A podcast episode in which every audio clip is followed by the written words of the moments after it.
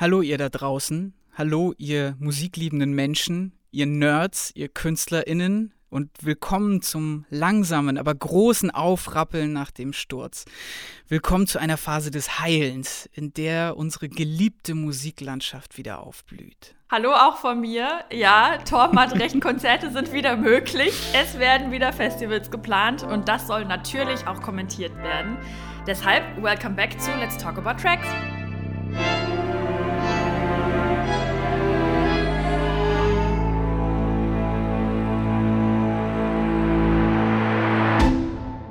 Yes, hallo ihr Lieben, willkommen zurück bei Let's Talk About Tracks, einer neuen Folge. Mein Name ist Torben. Und mein Name ist Nadine. Ich hoffe, ihr habt uns ein klein bisschen vermisst. Ähm, wir euch auf jeden Fall. Und wir haben es auch vermisst, mit KünstlerInnen zu sprechen über ihr Schaffen und ihre Erfahrungen der letzten anderthalb Jahre. Wir haben nämlich jetzt den Herbst 2021. Unsere letzte Folge ist im Dezember letzten Jahres erschienen. Mhm. Krass. Und dieses Mal haben wir als Gast äh, die wundervollen Van Holzen, beziehungsweise den Sänger und Gitarristen Florian.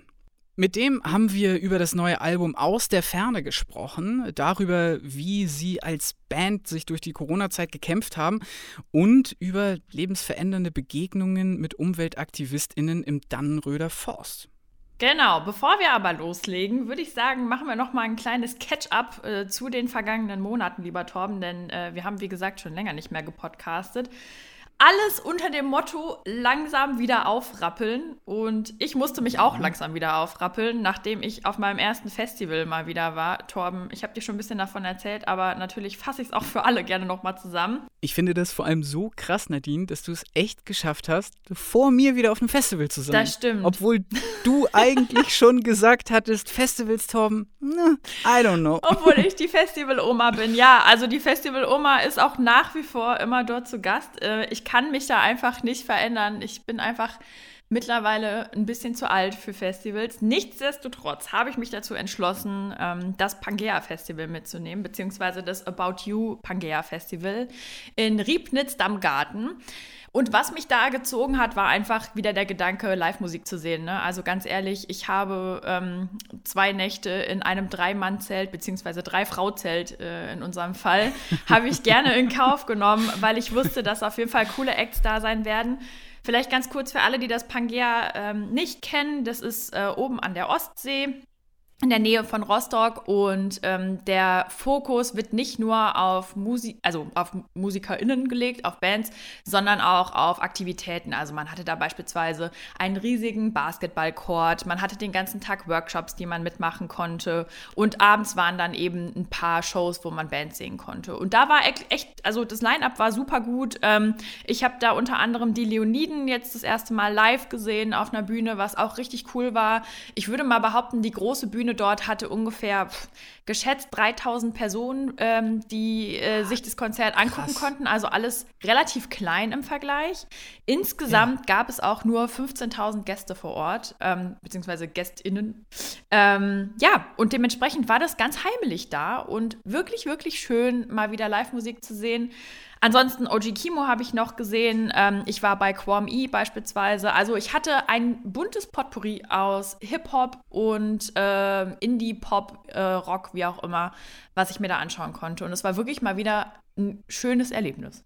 Wie ist denn das organisatorisch da abgelaufen, Nadine? Genau, ähm, das war so ein Versuchsprojekt äh, tatsächlich. Das heißt, man, also die 3G haben dort gegolten, im August war das ja. Ähm, man musste entweder getestet sein, geimpft oder genesen. Und für mich als Geimpfte war es so, dass ich vor Ort bei der Ankunft getestet worden bin und dann nochmal zwei Tage später. Also wenn du Donnerstag zum Beispiel anreist, dann wärst du am Samstag nochmal zum Test gegangen und hättest dann einen Chip gehabt, auf dem sozusagen das vermerkt ist, dass du nochmal beim Test warst. Äh, wenn du keinen aktuellen Test hast, dann hast du auch keinen ähm, Zugang zum Gelände sozusagen. Also du musstest dich dann da so durchscannen. Mhm. Äh, für mhm. alle weiteren, beispielsweise ähm, Menschen, die nicht geimpft waren, äh, gab es halt die Option, dass man so ein extra Paket gekauft hat mit zwei PCR-Tests, die man vor Ort machen musste. Und ähm, ja, also es war total verrückt, weil man einfach plötzlich, nachdem man unter so strengen Auflagen stand mit Maske und so weiter, plötzlich in der Menge stand und niemand hatte eine Maske auf, ne? Ja, das, das stelle ich mir auch ey, flashig Das vor. war so krass, ne? Also am Anfang kam ich auch überhaupt nicht drauf klar, sage ich ganz ehrlich. Aber am zweiten Tag hatte man sich schon dran gewöhnt und war total happy, einfach mal wieder irgendwie so sorgenlos auf dem Festival rumzulaufen. Ähm, und die Festival-Oma hatte auch Glück, denn es war wirklich super organisiert da vor Ort. Es gab richtig leckere Essensstände. Ähm, es gab nur Wassertoiletten beispielsweise, also keine Dixie-Klos. Äh, Duschen, krass. die gut funktioniert haben. Deswegen, ähm, ja, war alles super und alles in allem eine sehr gute Erfahrung und einfach auch mal wieder cool, ähm, ja, live Musik zu sehen. Voll, das kann ich mir gut vorstellen aber du bist mit Erkältung nach Hause gekommen, oh, oder? ich hatte die Erkältung des Todes. ich war wirklich, also das ist echt das beste Beispiel gewesen, dass nach Corona einfach, beziehungsweise wir stecken ja immer noch in der Pandemie, aber ähm, das war wirklich meine erste Erkältung, seit es Corona irgendwie so größer gibt. Ähm, und die hat mich wirklich drei Wochen flachgelegt und nicht nur mich, mein Freund auch, der Arme, ähm, der hatte da echt auch sehr lange Scheiße, dran zu beißen. Ey. Aber ja, also trotzdem würde ich sagen, überwiegt das Positive und ähm, ich würde es, glaube ich, noch einmal machen, dann aber wahrscheinlich ins Hotel gehen und nicht im Zelt. Denn meine Theorie ist es, dass ich kalte Füße bekommen habe nachts im Zelt und deswegen mich so doll erkältet habe. Ah, aber ja, naja, Torben, du hast aber auch ja. wieder Live-Shows gesehen. Erzähl doch mal. Ja, ich habe äh, tatsächlich zum ersten Mal wieder Konzerte gesehen, äh, nicht bei uns im schönen Hamburg, sondern im Istanbuler äh, Konzert Wahnsinn. Wahnsinn. Also ja, Wahnsinn, weil alles irgendwie in Istanbul noch 3000 Mal krasser ist als hier in den Städten. Irgendwie ja. alles, alles ist voller, alles ist größer, alles ist lauter, alles ist bunter. Und ähm, ich war mit meiner Freundin äh, eine Woche in Istanbul und ähm, wir haben dann im Grunde mehr zufällig tatsächlich ein Plakat gesehen. Ach Quatsch. Äh, auf dem Sohn zu sehen war. Ja. Und äh, der dort quasi auf einem Event spielen sollte. Das war so ein bisschen ja, ein Konzertabend, an dem aber auch ähm, es Workshops gab und äh, so Panels. Unter anderem waren die äh, beiden von den Chemical Brothers wohl da und haben Aha. ein bisschen darüber erzählt, wie man äh, so ein Elektro-Act über mehrere Jahrzehnte quasi am Laufen hält. Also ja. es war auch so ein bisschen Networking und so. Anyway, uns hat vor allem natürlich die Musik interessiert. Wir beide hatten Sohn noch nie live gesehen, ähm, wussten aber, dass der auf jeden Fall sehr, sehr wunderschöne Musik macht.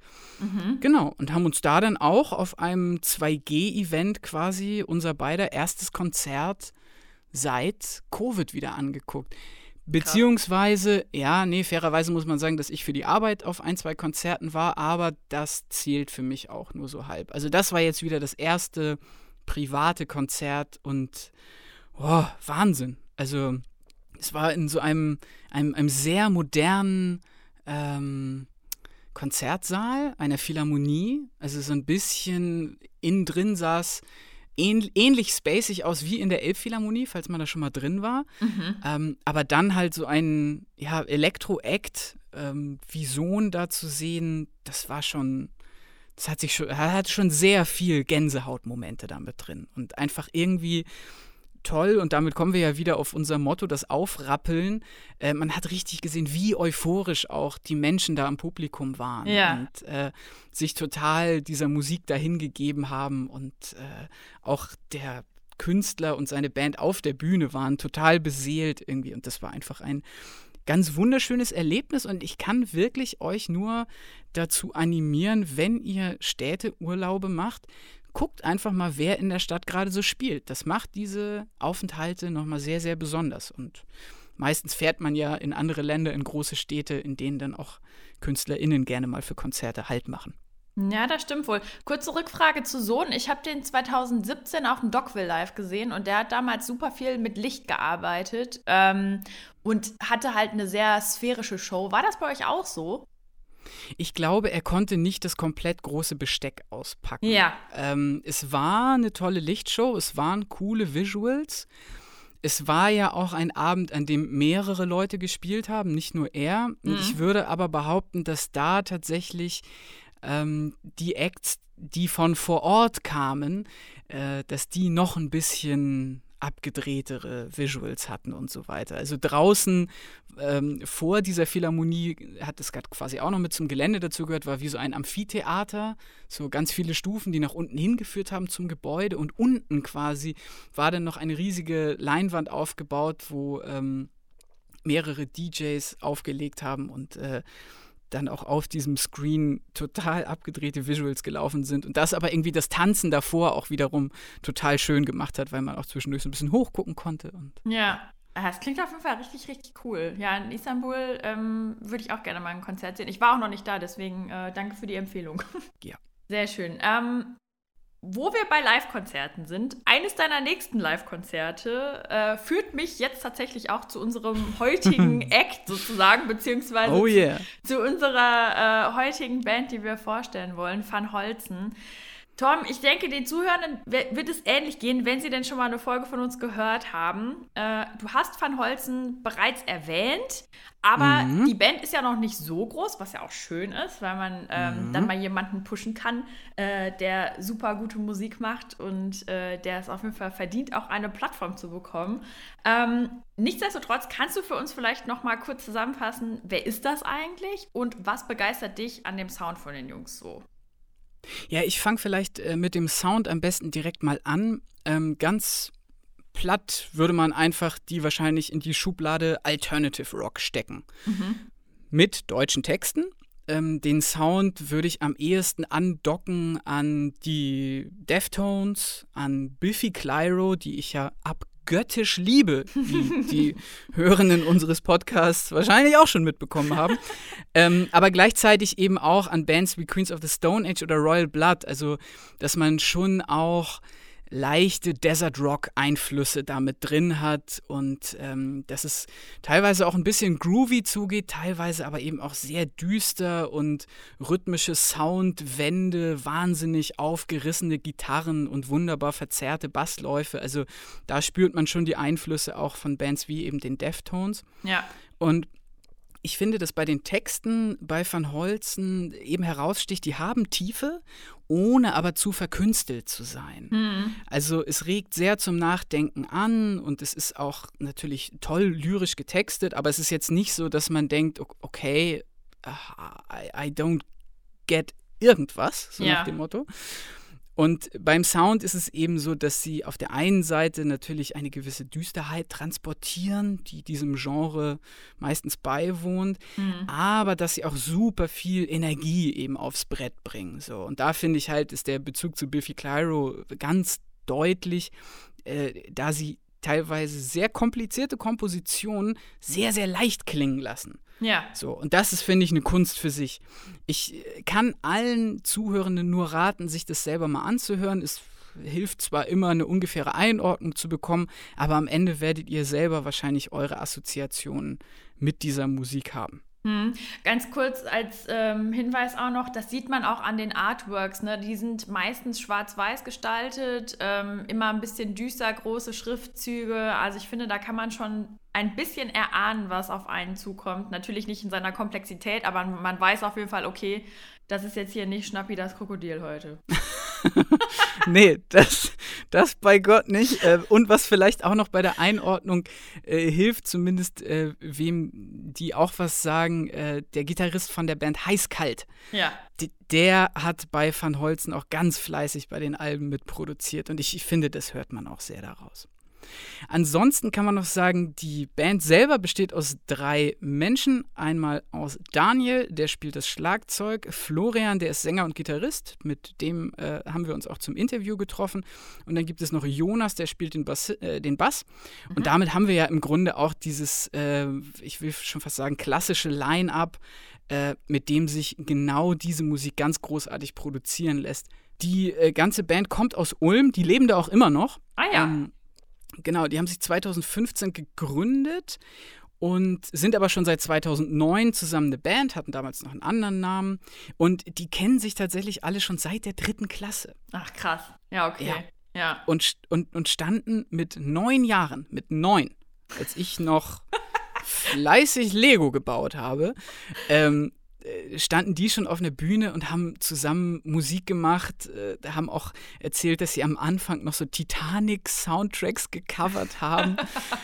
die musikalischen Einflüsse kamen dann wohl auch viel von zu Hause. Die haben sehr viel von ihren Eltern Musik vorgespielt bekommen. Und die Eltern waren dann tatsächlich auch die, die sie eben äh, zu ihren ersten Shows gefahren haben. Hm. Denn zu Beginn der Karriere waren äh, Van Holzen alle noch minderjährig. Und äh, ja, da musste man natürlich schon dann als Eltern auch zumindest ein bisschen mehr wahrscheinlich reinbuttern. Also ich kann mich erinnern, dass meine Eltern mich halt immer zum Basketballtraining fahren mussten. Und ja, die Eltern von den Van Holzen-Jungs haben sie dann halt quer durch Deutschland zu irgendwelchen Gigs äh, gefahren. Ja. Und ähm, was man vielleicht auch noch zu Van Holzen sagen kann, sie haben im Grunde, zumindest nach deutschem Maßstab, ein bisschen durch ein, den Gang durch die Rockinstitution gemacht, würde ich mal sagen. Also ja. die haben sehr früh Schülerband-Contests gespielt. Die haben bestimmte musikalische Förderprogramme mitgemacht. Und, und das ist dann wirklich krass, die haben es geschafft, alle vor ihrem 18. Geburtstag äh, einen Major-Label-Vertrag zu kriegen. Hm. Nämlich bei Warner. Und dazu kann man vielleicht auch sagen, die einzige Bedingung der Eltern damals war, wenn ihr diesen Vertrag unterschreibt, ihr müsst euer Abi machen. Ja.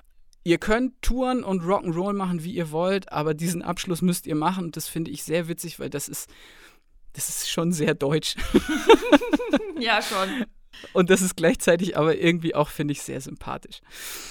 Ja, genau. Und die ersten Touren und Studioproduktionen, die wurden dann halt ja, immer mal unterbrochen, wenn eben eine Abi-Prüfung anstand. Oder der Bassist Jonas, der hatte dann noch Prüfungen äh, während seiner Ausbildung zum Industriekaufmann. Auch super krass, ne? Also, ja. ja. Stelle ich mir wirklich verrückt vor. Es hat im Endeffekt aber alles geklappt, mhm. weil die Jungs stehen jetzt seit mehr als zehn Jahren auf Bühnen in ganz Deutschland, große Festivals, mehrere Touren. Es wird jetzt ja auch schon das dritte Studioalbum. Ja, und was die Touren angeht, gut, da gab es jetzt natürlich diese eine Ausnahme, diese 1,5 Jahre, die hinter uns liegen, denn Corona hat auch bei Van Holzen ganz schön eingeschlagen. Und damit würde ich jetzt auch direkt mal in den ersten Interviewteil übergehen. Wir oder ich wollte nämlich von Florian wissen, wie es denn der Band überhaupt geht und wie die Arbeiten am neuen Album gelaufen sind. Aber hört da doch mal selbst rein. Florian, wie geht's dir? Sehr gut, gut. Ich bin hier im Studio, ich darf Musik machen und äh, schlag so ein bisschen die Zeit tot, bevor jetzt die Platte rauskommt. Beziehungsweise jetzt fängt es so langsam an mit Interviews und so und jetzt äh, macht's wieder Spaß. Gib uns mal so einen, so Eindruck, wie sieht bei euch im Moment der Alltag aus? Gibt es einen Alltag und wenn ja, wie sieht der aus? Es gibt schon einen Alltag mittlerweile, ja. Also so nach anderthalb Jahren Pandemie haben wir uns den selbst äh, kreiert. Äh, bei mir sieht er im Moment so aus, dass ich morgens möglichst früh und normal aufstehe, ähm, meinen Sport mache, gut esse, und dann äh, mich hier ins Studio reinsetze. Entweder es steht irgendwas für Van Holzen an. Wir haben jetzt zum Beispiel am Wochenende eine Live-Session aufgezeichnet. Die mische ich dann und äh, bearbeite diese noch so ein bisschen. Oder ich mache Musik, schreibe Songs für andere oder produziere anderen Stuff. Genau, jetzt gerade so als im Sommer dann unsere Platte fertig wurde, ähm, hatten wir auch mal wieder Zeit für andere Musik. Und das macht übelst Bock, voll. Und dann gehe ich äh, spät abends nach Hause. Das ist es gerade. Okay, stark. Ähm, da würde ich doch direkt mal von meinem Interview-Leitfaden hier direkt abweichen und weil ich es super spannend finde, gleich mal nachfragen. Ähm, du hattest jetzt Zeit, auch andere Musik zu machen und auch für andere anscheinend mitzuproduzieren kann ich mir das äh, in eine ähnliche Stoßrichtung wie Van Holzen vorstellen, vom Sound her, oder geht es da nochmal in ganz andere Richtungen? Na, es geht in andere Richtungen. Also das, was wir mit Van Holzen machen, das äh, genügt mir voll und ganz, was harte Rockmusik angeht. Äh, das ist da so echt mein Steckenpferd und ich liebe das total, mit Van Holzen Musik zu produzieren. Aber Van Holzen lebt auch total davon, dass wir drei auch andere Musik machen und andere Einflüsse haben abseits des Rocks. Und ähm, genau, ich mache relativ viel Indie-Mucke mittlerweile. Indie-Musik kommt ja wieder in die Playlists und in die in die Ohren der Menschen, was übelst cool ist. Ich finde, da gibt es super frisches Zeug. Und äh, Daniel macht zum Beispiel viel Beats ähm, für, für Hip-Hop, Rap. Und genau, so bringen wir dann alle verschiedenen Einflüsse wieder gemeinsam zurück in Van Holzen und äh, machen dann daraus Rock-Songs. Genau. Aber es ist eher Sachen abseits des Rocks, die ich sonst so mache. Okay. Ohne nach Namen zu fragen, das wollen wir ja nicht, aber gibt es aktuell da jetzt eine bestimmt, ein bestimmtes Projekt, an dem du besonders gerne arbeitest? Im Moment arbeite ich gerne mit Luke Noah zusammen. Mit dem Luke, ähm, den kenne ich schon ganz, ganz lang, der ist auch hier aus der Nähe. Und ähm, wir haben früher schon so ein bisschen Musik zusammen gemacht und jetzt dieses Jahr erst wieder hier im Studio mal eine Session gemacht und Songs geschrieben. Und ähm, genau, einer davon ist irgendwie sehr gut geworden, finde ich. Und äh, jetzt gucken wir mal, vielleicht nehmen wir den irgendwann dann nochmal so richtig auf und äh, vielleicht erscheint er irgendwann dann auch. Aber das ist gerade, finde ich, das eins der spannendsten Projekte so für mich, mhm. weil der Luke auch eben viel live spielt und da Präsenz zeigt und es macht einfach auch Bock, wenn man dann mit und für KünstlerInnen schreibt, die auch unterwegs sind, die da auch irgendwie Gas geben. Hm. Okay, dann komme ich jetzt mal wieder zurück zu meinem äh, Interview-Leitfaden und äh, zu meinem nächsten äh, Themenblock zu Van Holzen. Ähm, ihr seid jetzt vermutlich schon in den allerletzten Zügen des neuen Albums. Das kommt am 12.11.21 raus und wird den Titel tragen Aus der Ferne. Gib mir doch bitte da mal einen Einblick, wie gut oder wie schlimm geht's dir, geht's euch gerade damit? Also mittlerweile ist äh, die Platte abgegeben. Wir mussten sie loslassen. Stark. Sie musste ins Presswerk. Mhm. Sie musste ins Presswerk. Mhm. ähm, und die Woche, bevor wir die abgeben mussten ins Presswerk, die war, die war tough. Mhm. Weil, ähm, ich meine, wir schreiben jetzt über ein Jahr an der Platte und sie war auch schon mal fertig und dann haben wir doch gesagt, hey, wir wollen noch mal drei Songs schreiben. Haben das dann auch gemacht und ähm, die dann loszulassen und zu sagen, so, das ist es jetzt war krass, aber wunderschön und es ist abgeschlossen und jetzt ist eigentlich echt nur noch Dinge, die dann zum Release hinführen, gerade sowas wie eine Live-Session oder so. Und es macht dann auch wieder Bock. Ähm, jetzt kann man auch gerade so wie mit dir mal über die Mucke sprechen und es macht dann schon auch irgendwie was. Dann, dann ist es wirklich so ein Abschluss und man kann auch kreativ äh, on-moven und weiter geht's. Das, das freut mich sehr. Ihr, liebe ZuhörerInnen, könnt es jetzt gerade nicht sehen, aber äh, ich, ich sehe einen äh, ruhig und gelassen grinsenden Florian auf der anderen Seite der Kamera. Ähm, mittlerweile, mittlerweile. Mit, mittlerweile, mittlerweile. Ähm, zu der Sache mit dem äh, Presswerk, ich finde das ganz spannend, weil ich das äh, beim äh, lieben Drangsal neulich auch mitbekommen habe, der auch gesagt hat, dass das für sein letztes Album äh, tatsächlich einer der größten Druckfaktoren war. Also dass quasi der Termin beim Presswerk äh, fast schon vorgegeben hat, wann das Release kommt. Das ist doch irre, oder nicht? Ja, ist so. Es ist wirklich krass. Also wir wollten eigentlich viel früher releasen, so war der Plan. Ähm, dann haben wir aber, als wir dann, weiß nicht, im Mai, Juni die ganzen Songs fertig hatten, mal angefragt und dann hieß es ja äh, 18 Wochen.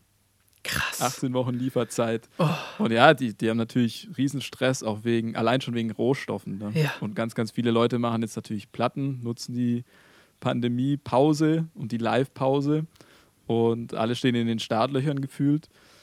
Und klar, dann musst du, musst du dich gedulden. Aber wir hatten Glück und haben noch so ein ganz äh, so ein kleines, charmantes Presswerk in Leipzig gefunden. Und die machen unsere Platte jetzt. Glaube ich sogar im Moment wird sie gepresst. Oh Mensch, du. Ja, aber äh, faszinierend. Denn ähm, hoffen wir mal, dass äh, sich das mit dem Stauen nicht auch noch womöglich auf irgendwelche Anschlusstouren bei euch mit auswirkt. Ähm, lass uns über Live aber gerne später nochmal sprechen. Ähm, Gern. Wie äh, können wir uns denn vorstellen, wie die Arbeiten an dem aktuellen Album gelaufen sind, also an Aus der Ferne? Sehr entspannt dieses Mal. Bei den letzten Alben war es so, dass wir immer einen festen Studiozeitraum hatten von zwei, drei Wochen und ähm, dann vielleicht nochmal zwei Wochen für den Gesang oder so. Und wir haben uns jetzt hier seit 2018 dieses kleine Studio aufgebaut und ausgebaut. Und ähm, das wurde dann irgendwie rechtzeitig zum ersten Lockdown fertig und dann waren wir alles klar. Wir gehen jetzt hier rein, lassen uns richtig Zeit und äh, legen einfach mal los und, und schreiben drauf los. Und so ein Arbeiten hatten wir bisher noch nie. Also äh, das war super chillig. Irgendwann hat, ist uns dann aufgefallen, dass es gar nicht äh, so krass von Vorteil ist, wenn man endlos viel Zeit hat. Deshalb haben wir uns dann irgendwann angefangen, so eigen, eigene Deadlines zu setzen, weil sonst überdenkst du natürlich alles 10.000 Mal. Ähm, genau, aber als die gesetzt waren und äh, realistisch und entspannt gesetzt wurden, war es echt ein sehr, sehr angenehmes und äh, lustvolles Musikmachen. War echt, hat richtig Bock gemacht, hat sehr gut getan, war wie Therapie. Krass. Ähm, da sprichst du jetzt äh, direkt schon ein, naja, ich würde mal sagen, ein Gefühl mit an, nachdem ich sonst auch gefragt hätte, nämlich äh, nach natürlich dem Arbeiten in der Pandemie. Und äh, wenn du jetzt schon den Begriff Therapie verwendest, dann, dann muss ich da direkt drauf einsteigen, weil war dieses Album eure Corona-Therapie, das euch da durchgeholfen hat? Es wurde auf jeden Fall dazu, ja. Wir haben, ich glaube, zwei Monate bevor Corona dann nach Deutschland, nach Europa kam, angefangen, das Album zu schreiben und es hat mir auf jeden Fall, es war so ein richtiger Kompass, so ein Wegweiser, weißt du, du hattest halt einfach was zu tun. Du wusstest dann, ah, okay, ich mache das und das und ich stehe morgens auf, weil es dieses Album gibt und weil ich das fertig schreiben möchte. Und das ist, glaube ich, also das weiß wahrscheinlich mittlerweile jeder, der während des Lockdowns zu Hause saß und nichts zu tun hat. So eine Aufgabe tut schon gut in so einer Zeit. Und genau, dann natürlich auch als Sprachrohr, ne, um die ganzen Gefühle und Gedanken, die dann auch in so einer Zeit, in der es total ruhig ist, hochkommen, ähm, das in der Musik da niederzuschreiben, ist, äh, ja, werden dir andere KünstlerInnen bestätigen können, das ist einfach was Therapeutisches, wenn man da einfach mal rausschreiben kann. Hm. Voll. Ja, und äh, irgendwie ja auch schön, äh, sag ich mal, diese Variante der Therapie zu nutzen und nicht äh, abzudriften wie andere KünstlerInnen äh, in ja, das andere Lager, das wir da in dieser Pandemie hatten. Aber den, Voll, ja. den, den, äh, den Deep Dive, den, den machen wir gleich noch. Ähm, jetzt erst mal die Frage von mir. Ihr habt äh, einem Kollegen äh, vom wunderbaren Diffus-Magazin in einem Interview erzählt, äh, dass ihr bei eurem 2019er Album Regen im Vergleich zu eurem Debütalbum Anomalie schon viel klarer formulieren konntet, was für einen Sound ihr wollt. Wie war das jetzt beim aktuellen Album aus der Ferne? Da hat es eine ganze Weile gedauert. Also wir haben immer selbst den Anspruch, dass wir uns nicht wiederholen möchten. So gut es geht, irgendwie in dieser Nische, in der wir uns dann doch bewegen, möchten wir eben neue Sounds finden, die es für uns dann auch einfach interessant halten. Aber wir mussten erstmal, also ich würde sagen, die, die Forschungsphase war ziemlich lang dieses Mal bis wir dann wirklich gesagt haben, ah, okay, in die Richtung kann es gehen. Jetzt wird es so langsam ein Album, jetzt bekommt es einen Rahmen. Ähm, ja, hat schon eine Weile gedauert, aber als wir das dann hatten, ist es super nice. Das ist das schönste Gefühl, da platzt dann irgendwie so ein Knoten und dann kann es losgehen und dann erlaubt man sich auch viel, viel mehr, weil dann der Rahmen einfach bekannt ist. Und mhm. ähm, dieses Mal, ja, stand irgendwie so alles unter dem Stern, alles ist möglich und wir, wir können alles sein, wir können jede Musik machen, die wir möchten. Eben auch, weil wir nebenher ganz, ganz viel seit Regen gemacht haben, ganz viel andere Musik, wie schon gesagt. Und ähm, das hat dem Album, glaube ich, total gut getan. Und es wird dann doch immer schön vielseitig, das ist uns wichtig. Erzähl mir äh, bitte nochmal, wenn dir eins einfällt, so ein konkretes Beispiel für diesen Forschungsprozess. Das fand ich klang sehr spannend. Wie kann ich mir das vorstellen? Daniel und ich haben uns hier mal eine Woche eingeschlossen und haben nur Balladen geschrieben, weil wir das irgendwie total gefühlt haben in dem Moment und auch mal ausprobieren wollten. Also das ist ja auch voll spannend. Gerade wenn du dann die Zeit hast, dann machst du das halt einfach mal und schreibst drauf los. Und da sind einige Songs entstanden. Ich glaube, einer hat sich dann sogar irgendwie so zu einem Song, der dann auf dem Album gelandet ist, abgespaltet. Nagel heißt der.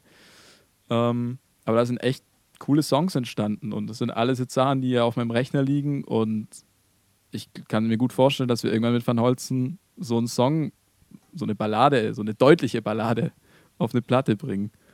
Und ähm, genau, das hat Bock gemacht. War mal was ganz anderes.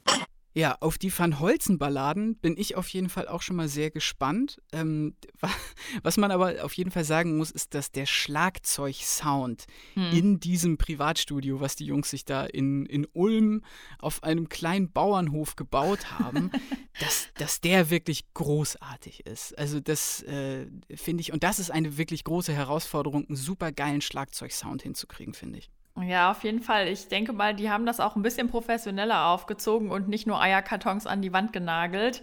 ähm, auch wenn das ja den Job auch tun soll. Äh, aber auf jeden Fall, der Sound ist super gut, kann man echt nicht anders sagen. Und Daniel, der Schlagzeuger, ist ja auch fulminant äh, in seinem Job.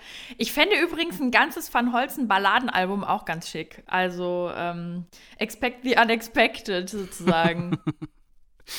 ja, auf jeden Fall.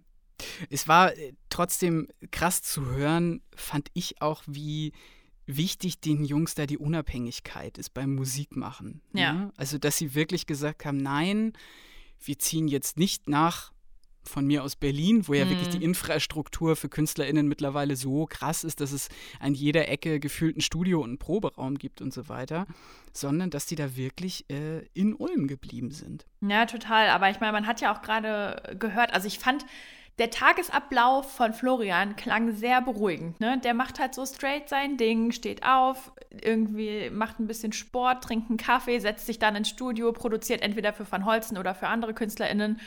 Ich fand, das klang sehr gesettelt und äh, super stringent auch. Und in so einer Stadt wie Berlin hast du das, glaube ich, nicht so im Vergleich. Ja, das kann natürlich ein guter Grund sein, ja. das stimmt. Was mir übrigens auch gar nicht so bewusst war, ist, wie wichtig es ist, dass das Presswerk einem äh, Termine freigibt.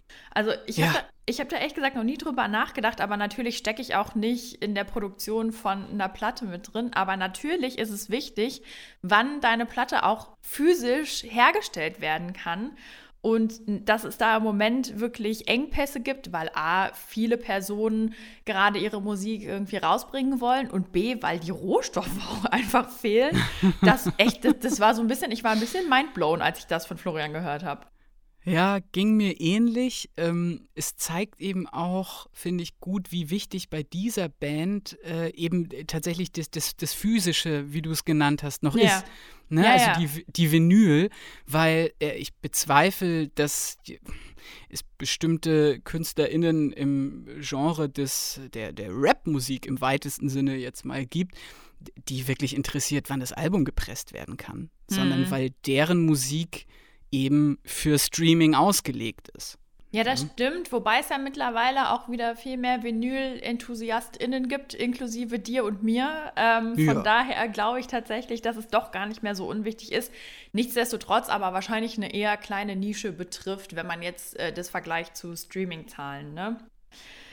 Was ich tatsächlich auch ganz interessant fand an dem Abschnitt, ähm, den wir gerade gehört haben, ist, wie musikinteressiert die Jungs sind von Van Holzen. Ne? Also, dass sie wirklich A, einerseits sich selber immer wieder pushen und daran interessiert sind, neue Einflüsse zu bekommen, selber auch super viel Musik hören und auch unterschiedliche Musik hören. Ähm, Andererseits, dass sie auch für andere produzieren. Das ist ja gar nicht so selten der Fall, aber man weiß es einfach nicht. Also, nee, ne? genau. Genau. Und ähm, das fand ich total schön, dass Florian das äh, nochmal so aufgegriffen hat und gesagt hat, hey, ich arbeite übrigens auch für andere KünstlerInnen und ähm, bin da sozusagen auch frei für andere Sounds und Van Holzen ist sozusagen mein musikalisches Baby, wo ich meine härtere Rockseite sozusagen rauslassen kann.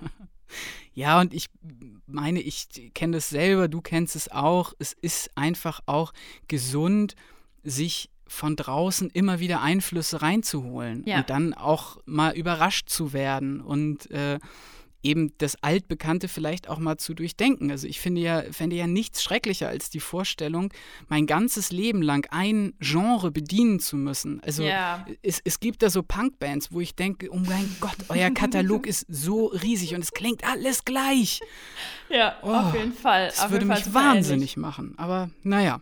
Ja. Nee, das, das, das stimmt. Das war schön zu hören und auch sehr interessant und äh, auch, ja, da hat er schon relativ offen geredet, fand ich. Definitiv. Und wie gerade gesagt, man merkt auf jeden Fall, dass bei Van Holzen alles super gut durchdacht ist. Ähm, der Sound aktuell klingt ähnlich zu Queens of the Stone Age, hast du ja vorhin auch schon zusammengefasst. Ähm, das merkt man aber insbesondere an Tracks wie Arche. Das ist nämlich einer, der jetzt auch auf dem kommenden Album drauf ist.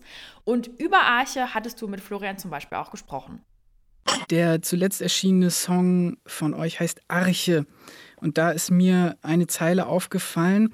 Ich dachte lang, wir kennen uns so gut, Jetzt blendet mich der Schimmer eines Aluhut. Florian, erzähl mal bitte, was da für eine persönliche Erfahrung hintersteckt. Viele haben uns darauf angesprochen, ob das ein, ein Song gegen Corona-Leugner etc. wäre und äh, kann es auch sein, auf jeden Fall. Aber er wurde ursprünglich, ähm, ich habe den Text begonnen, da gab es Corona noch gar nicht in Europa. Ähm, ursprünglich ging es tatsächlich gegen Leute, die den Klimawandel leugnen.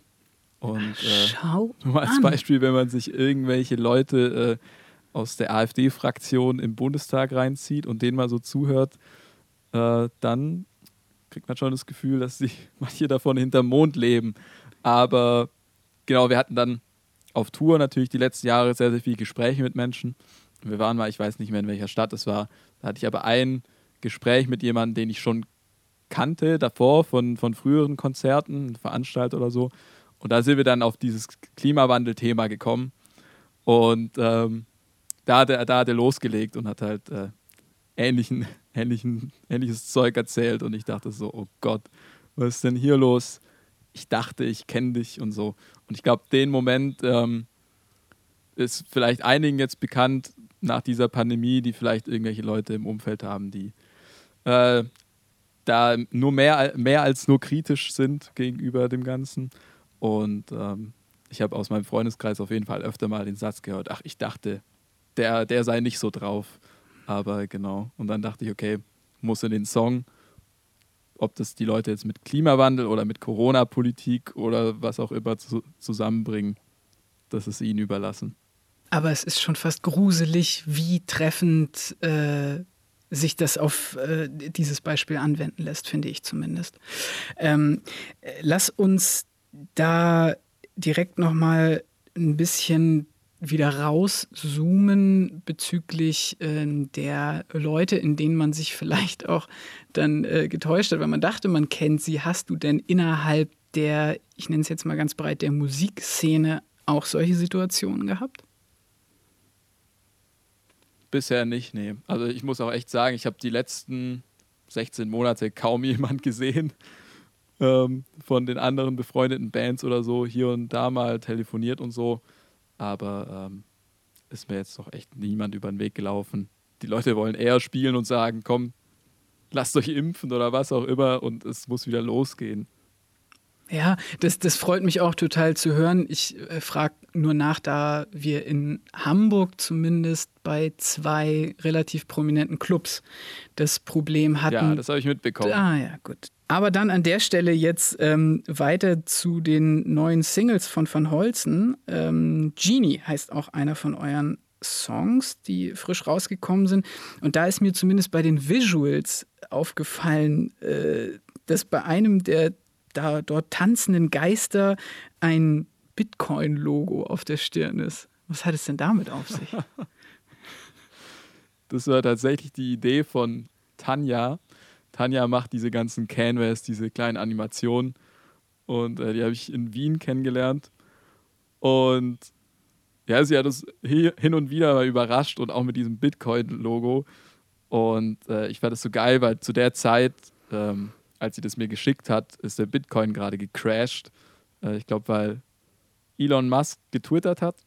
irgendwie so. Und da gab es ja dann super viele Artikel und es ist irgendwie auch in die Mainstream-Medien gerutscht mal wieder. Und für mich war dann Bitcoin wirklich so ein, so ein Inbegriff von schnellem Geld und da gibt es Leute, die, die ballern da rein, weil sie sagen, ja, hier passives Einkommen und so weiter und ich erfülle all meine Träume und so weiter. Und in Genie soll es ja auch darum gehen. Ich erfülle dir all deine Träume und du, du ich bin mir sicher, du wirst trotzdem nicht glücklich werden, auch wenn, wenn dein Bitcoin ins Unermessliche steigt. Das ist, nach dem Berg kommt immer das Tal und so weiter. Und genau, dann haben wir gesagt, Tanja, das ist übelst geil. Das passt voll gut dazu. Und äh, haben es genommen. Ja, und ich finde, in den letzten Tagen hat man äh, mit den Pandora Papers ja auch gemerkt, wie äh, tief das Tal dann sein kann, von dem du da gerade ja, gesprochen hast. Auf jeden Fall. Ähm, nächster Song, Biss heißt der. Äh, und das war tatsächlich der erste, bei dem ich mich dann auch zumindest sehr offensiv angesprochen gefühlt habe als Zuhörer, äh, nochmal ganz intensiv über einige Themen äh, des Klimawandels, äh, des menschengemachten äh, Klimawandels nachzudenken. Ähm, ich zitiere, Bäume brennen, Tiere auch, Menschen macht das Feuer aus, löscht so viel er kann, macht es wieder an.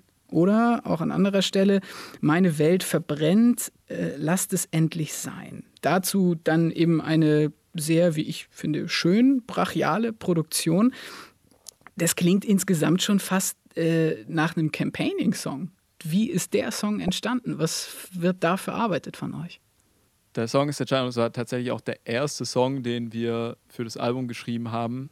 Der war auch relativ wegweisend dann, zumindest für die harten Momente auf dem Album.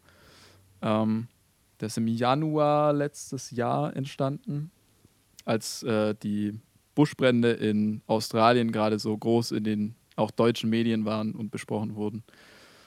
Und dann hast du natürlich die ganzen Bilder gesehen von den äh, Tieren mit Verbrennungen und so weiter. Und dann ich, hatte ich so einen Traum, äh, in dem ich geträumt habe, dass, dass ich so ein Koala sei und was ich mir denn da so denke und so. Und Gott, oh Gott, oh Gott. Das, das habe ich dann am, am nächsten Tag direkt ja. aufgeschrieben und dachte so, okay, vielleicht machen wir mal einen Song aus der Sicht eines Tieres.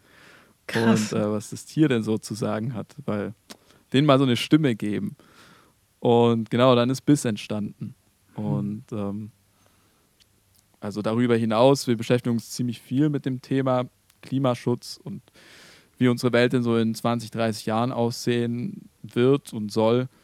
Ähm, meine Freundin, die daher kommt es vor allem, äh, hat 2019 angefangen, Umweltmanagement und Bioressourcen in Wien zu studieren und da kriege ich halt super viel Input und äh, bin da voll, voll am Puls, auch was die verschiedenen Organisationen angeht. Und äh, wir haben zum Beispiel dieses Jahr im Frühjahr ähm, Dannröder Forst besucht. Das ist ein, Forst in Hessen. Da soll eine Autobahn durchgebaut werden und äh, viele junge, aber auch ältere Menschen äh, sind dagegen und äh, besetzen dieses Waldgebiet. Und irgendwie war die Stimmung da natürlich total traurig, aber es ist auch schön zu sehen, eben auch mit diesen ganzen Fridays for Future Demos, dass da so viele junge Menschen und auch alte, die darf man nicht vergessen, zusammenkommen und äh, sich für eine Sache einsetzen, die ja äh, überlebensnotwendig und äh, sehr wichtig ist für uns. Ja, und deshalb haben wir gesagt, so ein Song äh, und die Thematik muss auf jeden Fall aufs Album, weil uns das selbst in unserem Privatleben einfach viel beschäftigt und umtreibt. Verstehe. Du hast es jetzt schon angesprochen. Ich würde trotzdem vielleicht nochmal versuchen, noch deep diviger reinzugehen. Dieser Besuch im Dannröder Forst was waren da für Gedanken, die euch durch den Kopf gegangen sind und wie habt ihr vielleicht auch im Nachgang das als Band zusammen reflektiert? Also das Erste, was ich dachte, als wir da über das Gelände gelaufen sind, was mache ich eigentlich? So, also was, ich sitze hier in meinem Studio, äh, habe hab eine gute Zeit, äh, alles voll schön, ähm, aber was, was bringe ich denn irgendwie auch dem Gemeinwohl zugute so und was bringe ich irgendwie in die Gesellschaft ein und was ist mir auch wichtig, was sind meine Werte und das hat schon auf jeden Fall was angestoßen. Ähm, auch für uns, also auch im Nachgang, wie du sagst, haben wir als Band besprochen, dass wir eben diese Themen, für diese Themen auch stehen möchten und ähm, die Themen verstärkt in unserer Musik eben thematisieren möchten, um eben was zurückgeben zu können oder irgendwie was Gutes zu tun und nicht nur aus Selbstverwirklichung und irgendwie Proll das ganze Zeug hier zu machen. Und ähm, das war schon echt krass. Also, wenn du da an, an dieser Traverse äh, entlangläufst, und, und diesen Stacheldraht siehst und wieder bewacht wird und so, das ist natürlich äh, ein krasser Kontrast zu all dem anderen, was wir sonst so sehen, gerade während, während den Lockdowns. Und hat schon viel gemacht, war, war einfach sehr beeindruckend, wie die Leute da auch einen ganzen Winter lang sein konnten und mhm. jetzt teilweise immer noch sind. Und wir werden auf jeden Fall auch wieder zurückkommen. Also mir hat das richtig was gegeben. Auch wie die Leute da selbst organisiert zusammenarbeiten. Also da waren, als wir da waren, und da waren es noch wenig Menschen, 200, 300 Leute. Und Krass. es gab Frühstück, Mittagessen, Abendessen für jeden. Und mhm. äh, da musste halt gekocht werden und dann sich selbst mal so ein bisschen zurückstellen und ähm, zum Wohl der Gemeinschaft Dinge tun. Das hat man da voll gut beobachten können und mitmachen können. Und das ist gerade nach einer Zeit, in der man viel alleine war, ganz geil. Weil es ist äh, gut, auch mal wieder zusammen in so einem Kollektiv zu sein und sich gegenseitig zu helfen. Oh, was für Statements von Florian. Unglaublich. Ich wollte die Alterskeule eigentlich nicht schwingen, äh, weil ich das immer sehr boomermäßig empfinde und wir ja noch nicht mal zu den Boomern mit dazugehören. Aber ich möchte noch mal betonen, der Reifegrad von Florian ist wirklich außergewöhnlich, wenn du mich fragst, diese mhm. Awareness für Umweltthemen und der Besuch im Dannröder Forst ne, und wie er das gerade nochmal sozusagen aufgedröselt hat, dass er das Kollektiv gerne über sich selbst als Ego sozusagen stellen möchte, das finde ich schon sehr, sehr reflektiert. Ähm, insbesondere wenn man sich so seine Alterskategorie Gen Z anguckt, ähm, die aber eben auch viel mehr Wert legen auf solche Themen wie Umwelt und ähm, Umweltschutz vor allem. Ähm, ja, total signifikant, äh, aber auch krass, dass er das auch gerne in Van Holzen mit aufnehmen möchte. Ne? Ja, das fand ich auch heftig, ja. weil das hört man ja auch äh, leider Gottes immer wieder, dass es immer noch KünstlerInnen gibt, die sagen, wir sind unpolitisch. Ja, ja. Und äh, ja. Wobei, man muss natürlich sagen, es gab schon immer politische Strömungen in der Musik. Ne? Also es gab mm. schon mhm. immer, gerade wenn man irgendwie die linke Szene sich anschaut, auf jeden Fall. Ähm, aber wenn man die aktuelle Situation auf der Welt beobachtet und vor allem, wenn man Musik aus den 2000ern jetzt spezifisch nimmt und das jetzt mal vergleicht mit Van Holzen, gab es da sicher weniger politische Statements als heute. Ja, definitiv. Ja. Ähm, leider Gottes ja auch aus der rechten Ecke.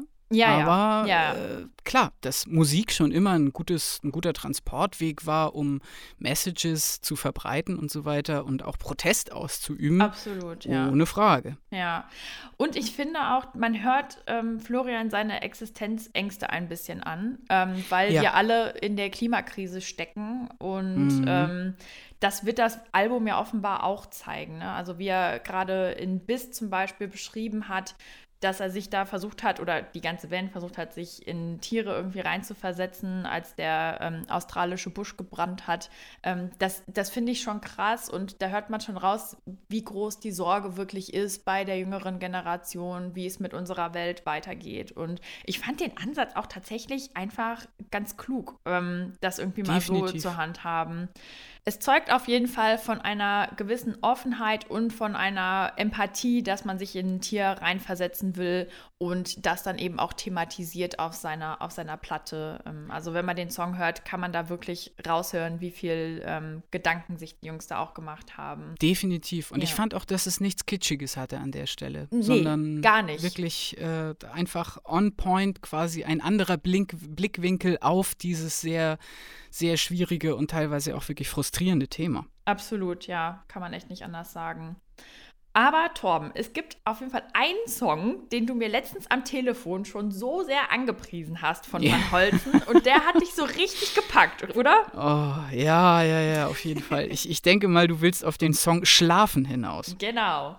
Ja, um Himmels Willen. Also das ist im Moment aktuell noch mein Frontrunner für den Song des Jahres 2021. Ähm, wer weiß, was noch rauskommt, aber den höre ich wirklich sehr, sehr häufig äh, aus mehreren Gründen. Ja. Lass es mich erläutern. Also, die Produktion, wahnsinnig energetisch. Auch ehrlicherweise nicht super kompliziert, ähm, aber es hat so eine wahnsinnige Power. Also das Schlagzeug, da prügelt der Daniel sich durch. ähm, die, Und es, es hat da eben halt auch wirklich diesen, diesen sehr, sehr krassen Queens of the Stone Age Vibe. Ja. Also nicht den verdrohten Queens of the Stone Age Vibe, sondern diesen, wir gehen straight auf den Highway und fahren mit unserem, äh, weiß ich nicht, Cadillac jetzt mit 100.000 Sachen da die Straße durch die Wüste durch. Ähm, Gleichzeitig sind die Saiteninstrumente, also Bass und Gitarre, sind auch wieder so richtig geil verzerrt und nehmen dieses Tempo einfach super gut auf. Und dann das wiederum kombiniert, aber mit einem Text, in dem, sag ich mal, die Themen Ängste, Zweifel, auch sehr stark Selbstzweifel und so ein wahnsinniger Drang, irgendwie auch frei zu sein, hm. in Kombination mit den Bildern, äh, mit Traumbildern, die der Florian da quasi erschafft. Das alles zusammen als Potpourri ist wirklich für mich, also hört es euch an. Es lohnt sich. Und hört es am besten entweder beim Autofahren oder morgens zum Aufstehen, wenn ihr nicht aus dem Bett kommt oder hört es abends, wenn ihr einen sehr schlechten Tag hattet, weil dieser Song wird euch helfen. So, und von Florian wollte ich dann natürlich wissen, was ihn quasi bewegt hat, als dieser Song Schlafen entstanden ist. Der Song ist äh, kurz nachdem wir Regen rausgebracht haben, entstanden. Und die beiden ersten Alben sind ja auf einem Major-Label entstanden, bei Warner Music.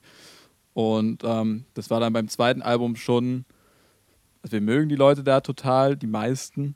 Aber es ist natürlich krass, wenn du so eine große Firma an deiner Seite hast und die müssen natürlich auch Geld verdienen, die investieren im Endeffekt in dich und deine Musik und dann muss geliefert werden. Und ähm, gerade beim zweiten Album war das für das Label, aber auch für uns, glaube ich, eine komische Situation, weil es kam gerade wieder total dieser Hip-Hop in den Mainstream. Ich glaube, die Plattenfirma dachte, dass Rock und Indie-Musik viel, viel stärker wird und ähm, haben da, haben da in, in dieses ganze Genre viel, viel mehr reingelegt.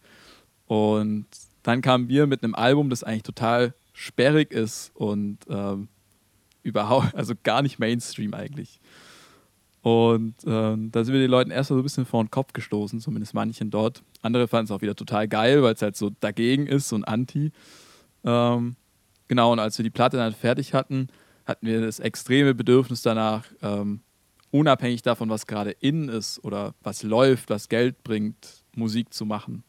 Und nicht nur, weil es uns irgendwelche anderen vorgeschrieben haben, was wir machen sollten. Also wir waren schon einigermaßen frei, wir durften rausbringen, was wir wollen, wenn wir darauf bestehen. Aber es war auch so ein bisschen vor uns selbst, waren wir nicht so richtig frei, weil wir wollten natürlich auch, dass die Musik Menschen erreicht. Und wenn du dann Leute hast in deinem Umfeld, die sagen, und du, legst Wert auf deren Meinung, hey, so werdet ihr nicht den nächsten, die nächste Stufe erreichen mit der Musik, das äh, interessiert niemand, auf gut Deutsch so. Ähm, dann bist du natürlich selbst auch krass am Zweifeln, ja, was, was machen wir da überhaupt? Und wir machen das natürlich vorrangig aus Spaß, aber wir haben auch einen gewissen Anspruch. Wir haben Lust, dass die Leute aufs Konzert kommen, dass da Menschen stehen, dass wir Menschen erreichen. Und das abzulegen, hat also ist mir vor allem sehr, sehr schwer gefallen, äh, da frei zu denken und sich nicht erst halt zu denken, hm, welcher Song könnte denn jetzt irgendwie gut gestreamt werden oder was, was läuft gut. Und da wieder vor uns frei zu werden, ähm, haben wir dann Schlafen geschrieben und das Instrumental natürlich in eine ganz, ganz andere Richtung als Mainstream getrieben und haben da mal richtig auf die Zwölf gehauen. Und der Text verarbeitet einfach so ein bisschen, wie es mir in der Zeit ging, was ich da auch für Selbstzweifel und Zweifel am Projekt Van Holzen hatte. Und ähm, dann aber trotzdem daraus irgendwie die Kraft schöpfen, weiterzumachen und irgendwie daran zu glauben, was sich halt gut anfühlt. Und ähm, das ist total schön, das jetzt im Nachgang irgendwie zu merken, dass das oftmals die viel bessere Entscheidung ist, als zu gucken, was funktioniert denn gerade, weil, äh, weiß nicht, den Mainstream zu treffen, das ist auf jeden Fall nicht leicht. Und gleichzeitig irgendwie die Mucke noch gut zu finden, die man da macht. Hm. Ich versuche an der Stelle mal äh, in alter Radiomanier einen fließenden Übergang äh, zum nächsten Themenblock. Bei Schlafen würde ich nämlich auch mal raten, dass ihr da schon auch bei der Produktion sehr darauf geachtet habt, dass der live kompatibel ist. Also ist er im Studio auf jeden Fall da war Stimmung hier im Haus. das hat echt richtig Bock gemacht. Ähm, Gerade weil unser, unser Drummer, der Daniel, ich sag, ist der beste Drummer Deutschlands, zumindest in seinem Alter. Und dem zuzugucken, wie er so Songs einspielt, ist einfach nur krass. Ähm, und Schlafen lebt ja irgendwie auch von so einer Einfachheit. Also der, der Beat ist ja jetzt nicht kompliziert oder so. Der, äh, aber du musst ihn irgendwie mit Energie spielen. Und äh, wir haben echt versucht im Studio da Energie in den Raum reinzupumpen, dass alle da hyped sind. Und der Song wurde tatsächlich auch noch besser, zumindest produktionsmäßig, als äh, Joe Joaquin den dann gemischt hat und da den Sound gemacht hat. Und der hat äh, das Ding halt sehr krass verzerrt und bis ans Limit getrieben. Und irgendwie so die Kombination aus Produktion, Energie hier im Studio und äh, Songwriting macht das auf jeden Fall auch für mich zu einem meiner Lieblingssongs auf der Platte. Und haben wir jetzt auch bei dieser Live-Session hier gespielt. Ist auf jeden Fall richtig geil, macht richtig Bock. Am 18.11. habt ihr Tourstart in Zürich. Ähm, was geht da in dir vor, wenn du daran denkst? Spannung und äh, äh ich, ich hoffe, ich hoffe, es klappt. Also ich habe übelst Bock. Äh, die Vorfreude ist auf jeden Fall da. Ähm, wir haben auch schon angefangen, uns vorzubereiten, zu proben und so weiter. Und das, also wir haben ein Jahr lang, glaube ich, nicht gemeinsam zu dritt in einem Raum gestanden und Songs geprobt. Krass. Ähm, einfach weil wir auch mal so eine Pause davon gebraucht haben. Ich meine, wir haben das halt auch seit 2009 komplett durchgezogen und irgendwie zwei, drei Mal in der Woche geprobt und dann war es so alles klar. Jetzt steht ja erstmal keine Shows an. Und jetzt aber wieder anzufangen, war ein super Gefühl und macht richtig Bock auf die Live, Live-Konzerte. Und ich hoffe einfach, dass, fingers crossed, Corona keinen Scheiß macht und wir da touren können und unser, unser Album präsentieren können. Da äh, crosse ich auch direkt beide Finger. Ähm, ich selber werde versuchen, in Hamburg äh, ins großartige Hafenklang zu kommen. Da habt ihr einen Slot gekriegt. Ähm, was erwartet denn da jetzt uns, mich als ZuschauerInnen auf der kommenden Tour? Boah, anderthalb Jahre aufgestaute Live-Energie auf jeden Fall und anderthalb Jahre aufgestockter Bock, Live-Konzerte zu spielen. Also wir haben das ja, wie gesagt, seit 2009 jedes Jahr gemacht. Immer standen wir auf Bühnen. Ähm, und es war für uns auch auf jeden Fall eine, eine kleine persönliche Krise, das nicht zu tun, äh, was total weird war. Aber ja, ich glaube, es wird deutlich energetischer als die Konzerte davor, weil wir mit einer ganz anderen Wertschätzung rangehen. Nicht, dass wir das davor nicht auch abgefeiert haben, aber jetzt ist es schon sehr, sehr besonders, dass wir auf Bühnen stehen können. Und ähm, genau, dann glaube ich halt auch, dass die neuen Songs, ganz, ganz viele davon total auf Live ausgelegt sind und auch mit dem Gedanken an Live-Konzerte geschrieben wurden, eben weil wir da so hungrig waren während der Pandemie. Und ich glaube, dass es ordentlich ballern wird. Bin ich mir ziemlich sicher. Sehr gut. So soll das sein, äh, weil ich zumindest kann da jetzt auch für mich sprechen, ähm, der Need nach mal wieder äh, richtig scheppernd was präsentiert zu bekommen und sich dann auch entsprechend bewegen zu können mal wieder und das auch angstfrei tun zu können. Das war ja lange etwas, wonach es äh, mich und auch viele aus meinem Umfeld einfach sehr gedürstet hat. Weil ja, es gab natürlich Live-Angebote, ähm, aber die konnten entweder nicht angstfrei besucht werden, weil du springst nicht in einen ungeimpften Moshpit. So, tut mir leid, aber wenn du ja. das machst, bist ja. du halt auch äh, ja nicht die hellste Kerze auf dem auf der äh, Torte. Ähm, und, und gleichzeitig äh, habe ich letztes Jahr mir auf dem Reeperbahn Festival ähm, wiederum für die Arbeit, aber halt Konzerte vom Stuhl angeguckt. Und da muss ich sagen, gab es Bands wie Odd Couple oder so, wo ich gesagt habe, so, dass diese Musik funktioniert nicht, wenn du auf dem Stuhl sitzt in einem Club. So, das, das, das geht nicht. Und deswegen, da bin ich auch äh, sehr gespannt, ähm, wie euphorisch äh, sowohl Band als auch Publikum da sein werden. Also da wird sich bestimmt viel Energie freisetzen. Jetzt muss ich aber doch nochmal beim Live-Blog ein eine äh, kleinere Nachfrage aus der Vergangenheit stellen. Und zwar äh, habe ich in meiner Recherche herausgefunden, dass ihr mal bei meiner absoluten bis zum Mond und zurück Lieblingsband äh, im Vorprogramm gespielt habt, bei Biffy Clyro. Äh, was, oh, yes. was war das für ein Erlebnis? Das war Hammer. Das war auch beim Reeperbahn tatsächlich. Damals auch im Docks. Damals hat man noch Konzerte da gemacht. Ja, bei der Warner Night. Die, Richtig, die große. Genau. Ja, krass, stimmt. Genau. Und da waren wir relativ frisch dort unter Vertrag, haben gerade das Debütalbum rausgehauen. Und genau dann kam die Anfrage für diese Warner Music Night und wir wussten noch gar nicht, wer dann, oder auch sie selbst wussten noch gar nicht, wer im Hauptprogramm dann spielt. Und ja, dann gab es halt verschiedene Möglichkeiten. Und ich habe aber auch schon so ein bisschen gehofft, Biffy Clyro, Biffy Clyro, es wäre so geil, weil das auch zu der Zeit meine absolute Lieblingsband war. Ähm, und dann sind sie es geworden. Und dann dachte ich so, Alter, das ist ja das Geilste überhaupt. Und der Abend war auch echt mega nice. Es war total schade, dass man irgendwie, weil es auch eine Fernsehübertragung gab, ich glaube sogar vom NDR, ich bin mir gar nicht sicher, ähm, hatte man so eine Beschränkung, glaube ich, von 95 Dezibel oder so. Äh, und Biffy Clyro muss man eher so 110 hören. Aber ich habe den Sänger, den, den Simon Neal, auf der Toilette getroffen. Das war's. Und ich war super nervös und stand so neben ihm und ich so, hey. Und er so, hey. und das war der, der Fanboy-Moment meines Lebens. Aber ich habe irgendwie sind wir dann den ganzen Abend nur noch aneinander vorbeigelaufen. Vielleicht auch, weil ich einfach zu, zu schüchtern und nervös war. Heute würde ich äh, straight auf ihn zulaufen und sagen: Simon, lass uns einen Song machen. Biffy Clyro hat er getroffen, beziehungsweise Simon, und hatte einen kleinen Starstruck-Moment, Torben. Ich konnte es mir oh. bildlich vorstellen, so sympathisch. Ja. Ich, ich, hätte gerne gewusst, wie es bei dir gewesen wäre, wenn du Simon getroffen hättest. Ich wäre straight up ohnmächtig geworden, natürlich. Warst du denn eigentlich damals auch auf der Warner Music Night? Ja, war ich. Und das Ach, ist was? mir aber, ja, das ist mir aber im Interview dann tatsächlich erst im, äh, im Nachhinein eingefallen.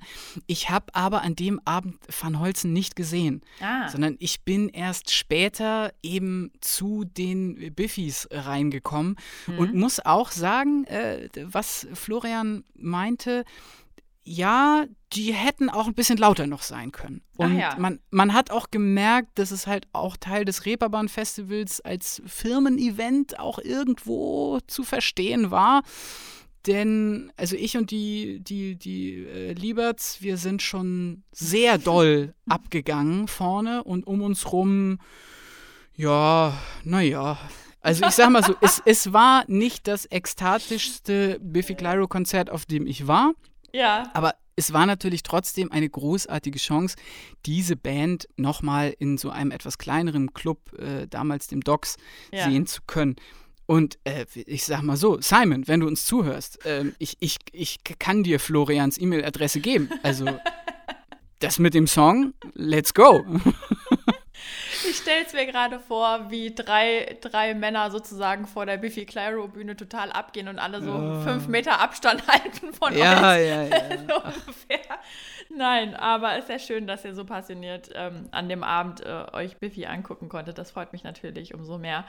Ähm, lasst uns aber noch mal kurz darüber sprechen, was Florian gerade erzählt hat, nämlich, dass sie sich ja davon freimachen mussten, insbesondere er, was Mainstream-kompatibel ist und was nicht. Ähm, das ja. ist auf jeden Fall auch ziemlich krass, ne? Also ich, ich kann mir vorstellen, dass das durchaus durch den Kopf geistert. Natürlich, wenn du Musik aufnimmst, dass du auch möchtest, dass Menschen das gerne hören. Aber ähm, umso besser, dass sie es geschafft haben, da einen guten Weg für sich zu finden und sich da selbst treu zu bleiben.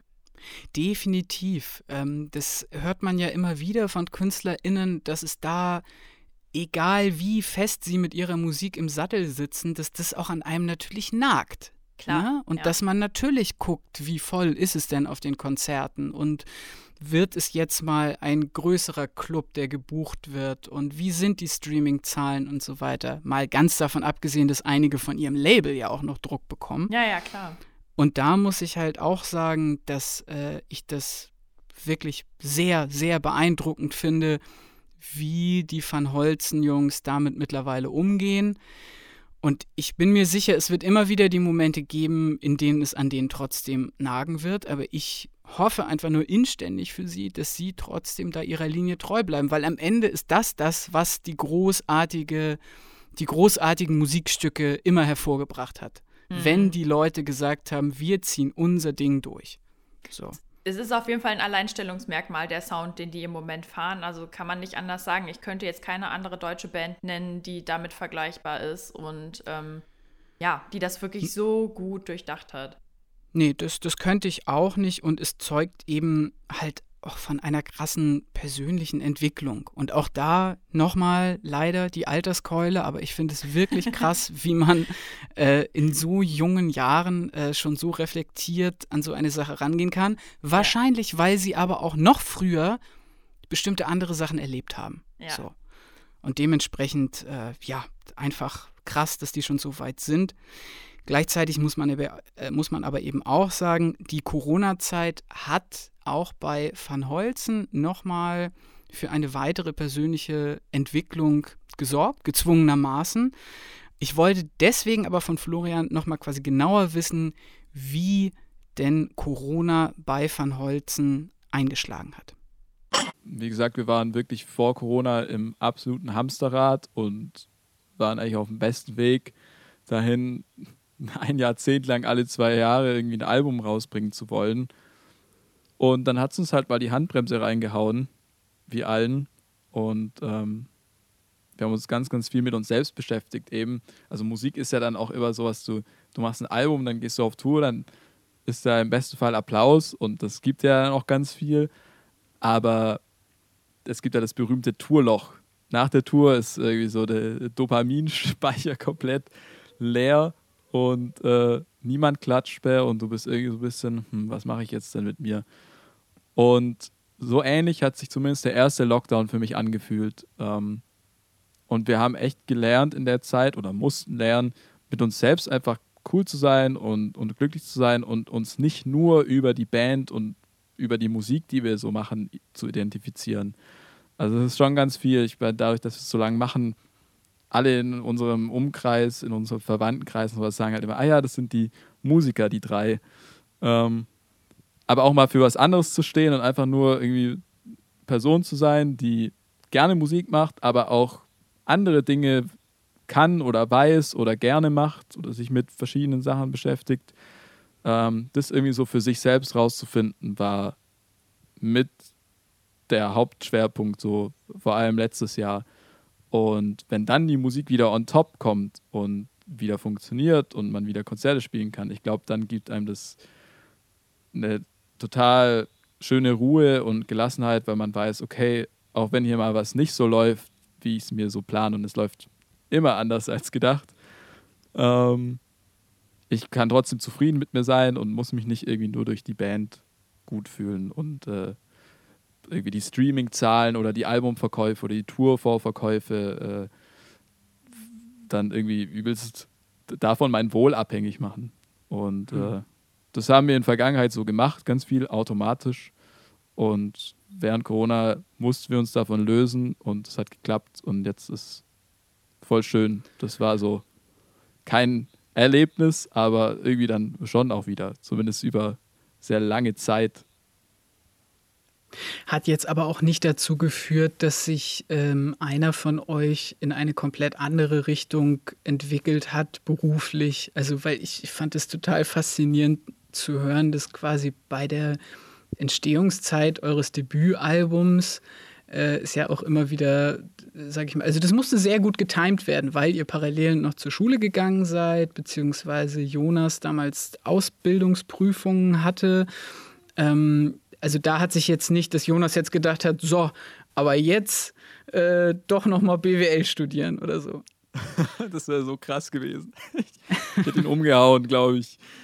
Äh, nee, gar nicht. Und das ist halt auch schön, ähm, weil es gibt der Band natürlich ganz, ganz viel Kraft und dass wir sagen können, guck mal, wir haben anderthalb Jahre ohne Konzerte ausgehalten. Einfach nur, weil es uns Spaß macht, gemeinsam hier im Studio zu sein und Musik zu machen und weil wir Bock aufeinander haben und weil wir gute Freunde sind, machen wir das Ganze. Und natürlich schon auch mit dem Blick, irgendwann wird es wieder möglich sein. Aber das wusste ja letztes Jahr niemand, wann, wann macht es denn wieder auf, wann macht es wieder Sinn, Konzerte zu planen. Und ja, das stärkt die Band enorm für mich, weil wir sind uns einfach, das war schon so eine Prüfung. Wir sind uns echt sicher, dass Van Holzen uns Spaß macht und dass wir da Bock drauf haben und dann ähm, nimmt man den ganzen, den ganzen Stuff auch viel lieber auf sich und hat mehr Geduld. Hm.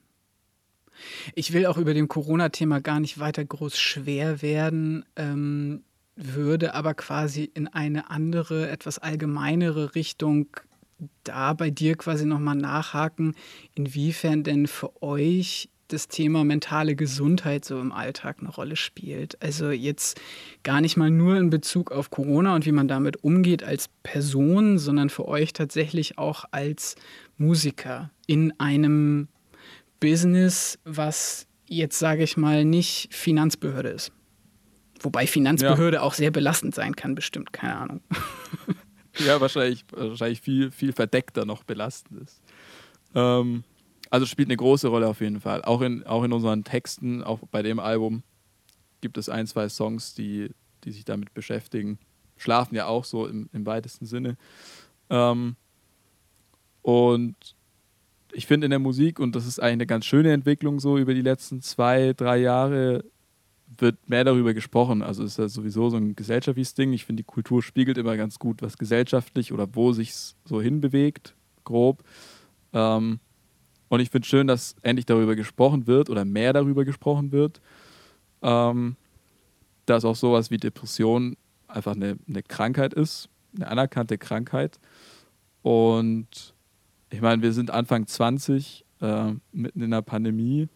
Keine Ahnung, wie schon gesagt, wie die Welt in 20, 30 Jahren aussieht. Ähm, das ist natürlich Potenzial für ganz, ganz viele Gedanken, die jetzt nicht besonders äh, gut sind und gut tun. Und da hat natürlich auch wir unsere Momente, gerade während dem Lockdown, aber auch schon davor, wo wir einfach nicht so richtig wussten, wohin mit uns und so ein bisschen orientierungslos waren. Wir sind zum Glück alle gesund, das kann ich sagen, aber ähm, haben natürlich auch in unserem Umfeld, ich habe es vor kurzem gesehen, irgendwie jeder, jedes siebte Kind mittlerweile ähm, leidet unter psychischen Störungen, was unfassbar ist. Und ähm, ich finde, man merkt irgendwie ganz gut, dass unsere westliche Lebensweise nicht so wirklich gesund ist und eigentlich nicht so wirklich Sinn ergibt. Und ähm, ich habe mir auf jeden Fall auch vorgenommen, wenn man es wieder kann, ein bisschen zu verreisen und vielleicht noch Kulturen zu besuchen, die wo vielleicht was anderes als äh, scharfe, scharfe Häusle baue und äh, Geld verdienen wichtig ist, sondern wo es mehr um Community und Gemeinschaft und äh, das Wohl des Gegenüber ankommt. Und genau, ich glaube, das tut immer ganz gut. Ich glaube, das holt dann dann wieder raus aus diesem Film, den wir hier in Deutschland leben. Also es ist schon, und es ist ein Film, also es ist wirklich, äh, wir bauen uns da, jeder baut seine eigene Realität und alle denken, sie müssen hier Tag und Nacht performen und, und Gas geben und das Beste draus machen und viel Geld verdienen, aber dabei muss man eigentlich nur ein gutes Leben leben. Und daran scheitern natürlich ganz viele, weil das System, finde ich, auf ganz, ganz falschen Grundbausteinen aufgebaut ist. Tja, genau. Und dann haben Florian und ich noch ungefähr 20 Minuten weiter deep getalkt über Dorfgeläster über was macht man eigentlich mit seinem Leben in so jungen Jahren und ja, wie schwierig es dann doch auch ist für Umstehende, die nicht so einen Beruf haben, mit diesem Leben zu relaten und das auch akzeptieren zu können, dass nicht jeder immer nur auf Sicherheit geht und immer nur auf viel Geld und ja, das äh, fand ich, war auf jeden Fall sehr, sehr interessant. Ähm, da vielleicht noch äh, aus dem Hintergrundgespräch für euch die kleine Info. Florian ist ein ganz starker Befürworter der Vier-Tage-Woche oder des bedingungslosen Grundeinkommens. Also man merkt auch da wieder ein politisch tief interessierter Mensch. Und das fand ich einfach wirklich krass zu hören. Auf jeden Fall. Und es ist ja auch schön, dass es Menschen gibt, die in die Kunst und in die Kultur gehen, weil wenn wir eins gemerkt haben während Corona ist, äh, wir alle stünden sehr arm dran, wenn es niemanden gäbe, der sich eben diesen Lifestyle aussucht und der für uns äh, Kunst und Kultur produziert. Aber da haben wir ja auch auf jeden Fall schon öfter drüber gesprochen, Torben. Definitiv. Deswegen vielleicht für euch auch nochmal der kleine Tipp. Ähm, Van Holzen haben eine Playlist auf Spotify, äh, die da heißt Gesund bleiben, haben sie auch gerade kurz erwähnt. Ähm, Gesund bleiben auch ganz witzig, weil die halt, wie gesagt, entstanden ist zu Beginn der Corona-Pandemie und ich weiß jetzt nicht, ob das das äh, die Immunsystem irgendwie hochfährt, aber ähm, es ist auf jeden Fall ganz spannend, da mal drauf zu gucken, wenn man neuen Input braucht, musiktechnisch. Äh, die aktualisieren das regelmäßig, aber im Moment sind drauf äh, The Strokes zum Beispiel, Idols und jetzt haltet euch fest, Peter Gabriel. ich glaube, das hat er auch gemeint mit, ja, manchmal ist es ein bisschen seltsam, was man da so drauf findet, aber bringt ja auf jeden Fall neuen Input. Ähm, ja, also auf jeden Fall mal reinhören. Ich fand die Playlist tatsächlich ganz gut. Und ich glaube, dass es mit dem Gesundbleiben vielleicht auch wirklich ein frisch im Kopf bleiben ja. äh, ist. Einfach durch verschiedene Einflüsse, die da wirklich zusammenkommen. Und äh, ich habe mich da auch quasi versucht, ganz unvoreingenommen hinzusetzen, mir das Ding von vorne bis hinten anzuhören und war dann doch zwischendurch mal, dass ich dachte, so, huch, wo kommt das denn jetzt her? Was da los, ja. ja. Nein, aber es ist doch super, wenn sie quasi mit dieser crazy Mischung es schaffen, dann wiederum so einen Output zu schaffen, großartig. Auf jeden Fall. Aber ich wollte natürlich dann auch noch von Florian wissen, was jetzt gerade bei ihm aktuell im Loop auf dem Plattenspieler läuft. Jetzt gerade ähm, ist tatsächlich wieder The Strokes und der neues Album. Ähm, das ist wirklich richtig, richtig nice. Ähm, das war auch ein großer Einfluss so während dem Albumprozess. Ähm, muss man nicht hören, also, also man muss nicht hören, dass es uns gefallen hat auf unserer Platte. Aber ich finde, das Album sollte man unbedingt mal hören, weil es ist super gut geschrieben. Und äh, ich glaube, bei Daniel, unserem Drummer, läuft sehr viel Sef Dalisa. Das ist eine iranische Musikerin. Und äh, auch sehr empfehlenswert. Sehr, sehr stimmungsvoller Pop und ähm, sehr gutes Drumming. Ich glaube, der Daniel ist selber sehr fixiert auf das Drumming und davon kann man sehr viel ziehen. Und ja, ansonsten läuft wirklich alles. Also, wie du sagst, diese Playlist, die mag vielleicht auch verwirrend sein, sie ist aber auch so ein bisschen so äh, gewollt.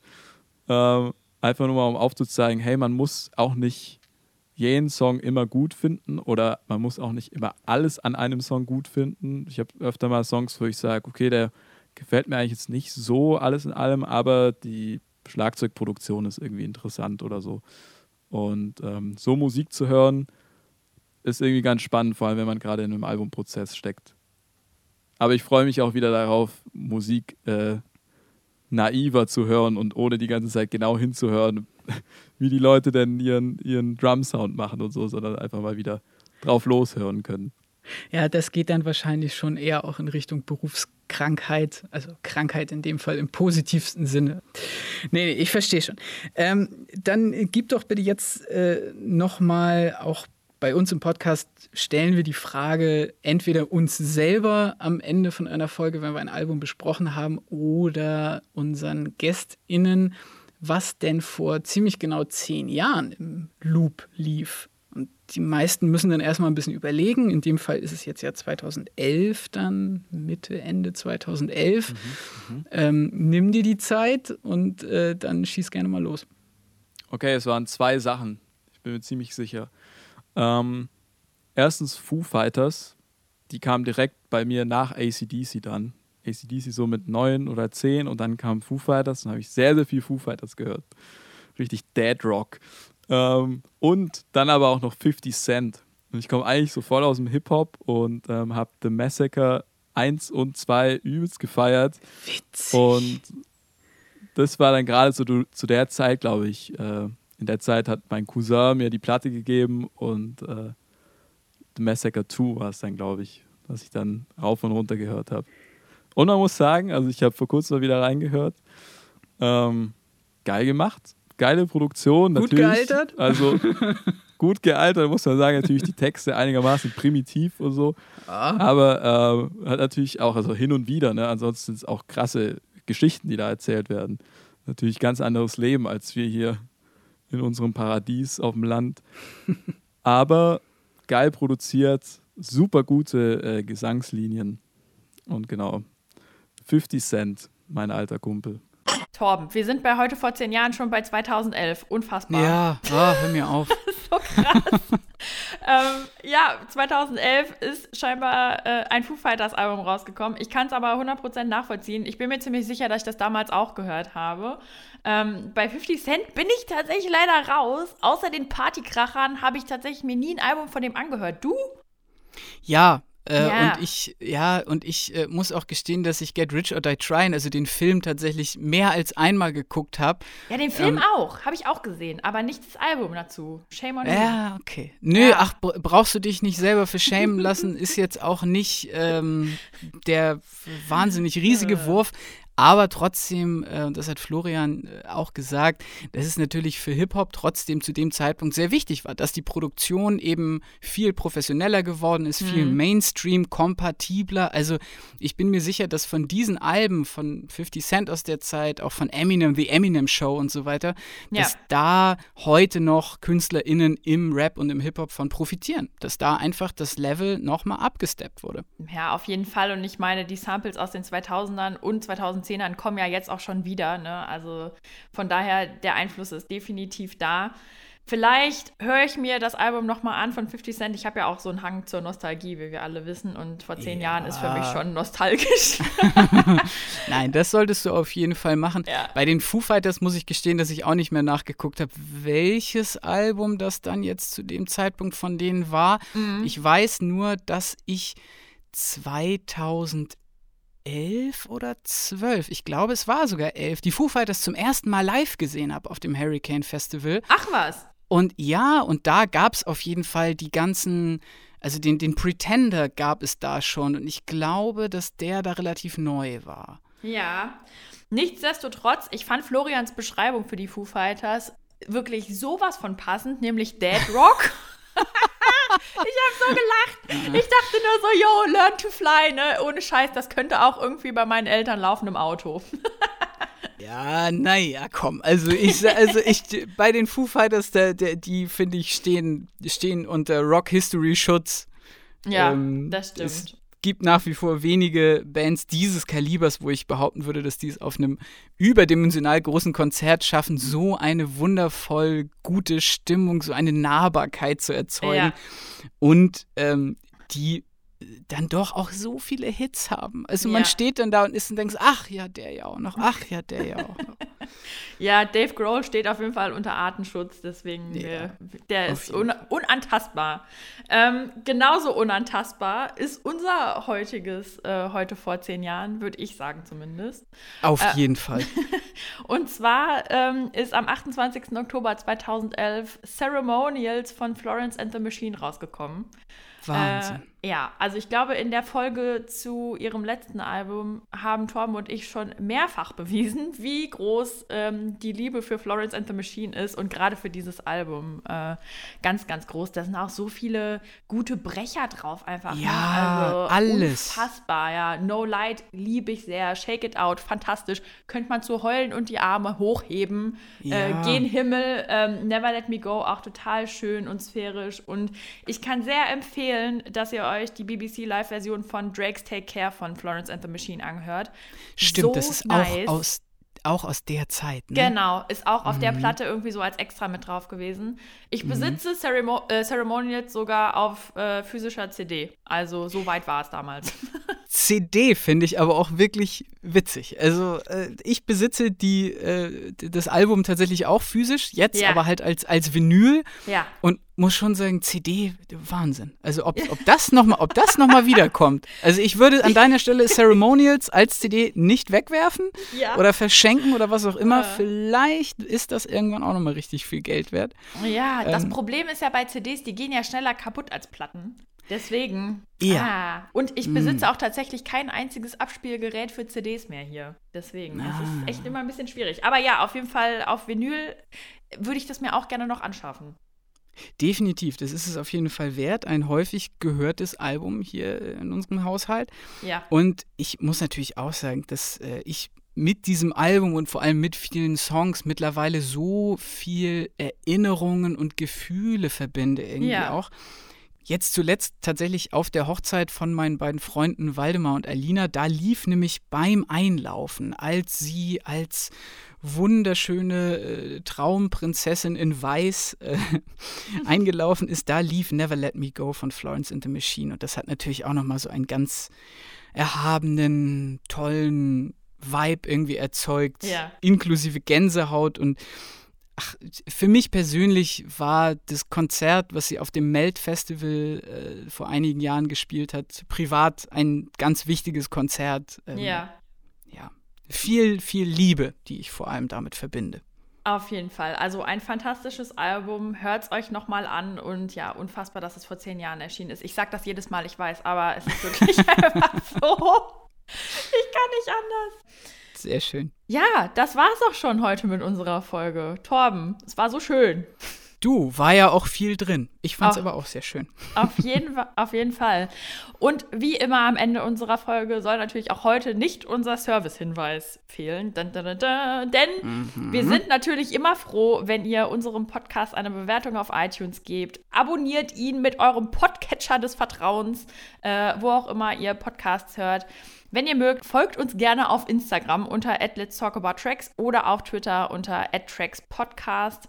Torben, wie gesagt, es war aber ein inneres äh, Blumenpflücken. Vielen Dank für dieses fantastische Interview und äh, Florian, auch danke, dass du uns so viel erzählt hast. Yes, auch von mir vielen Dank an dich, Nadine. Es war auch mir ein inneres Blumengepflücke. Ist auch mittlerweile ein geflügelter Verabschiedungssatz bei uns.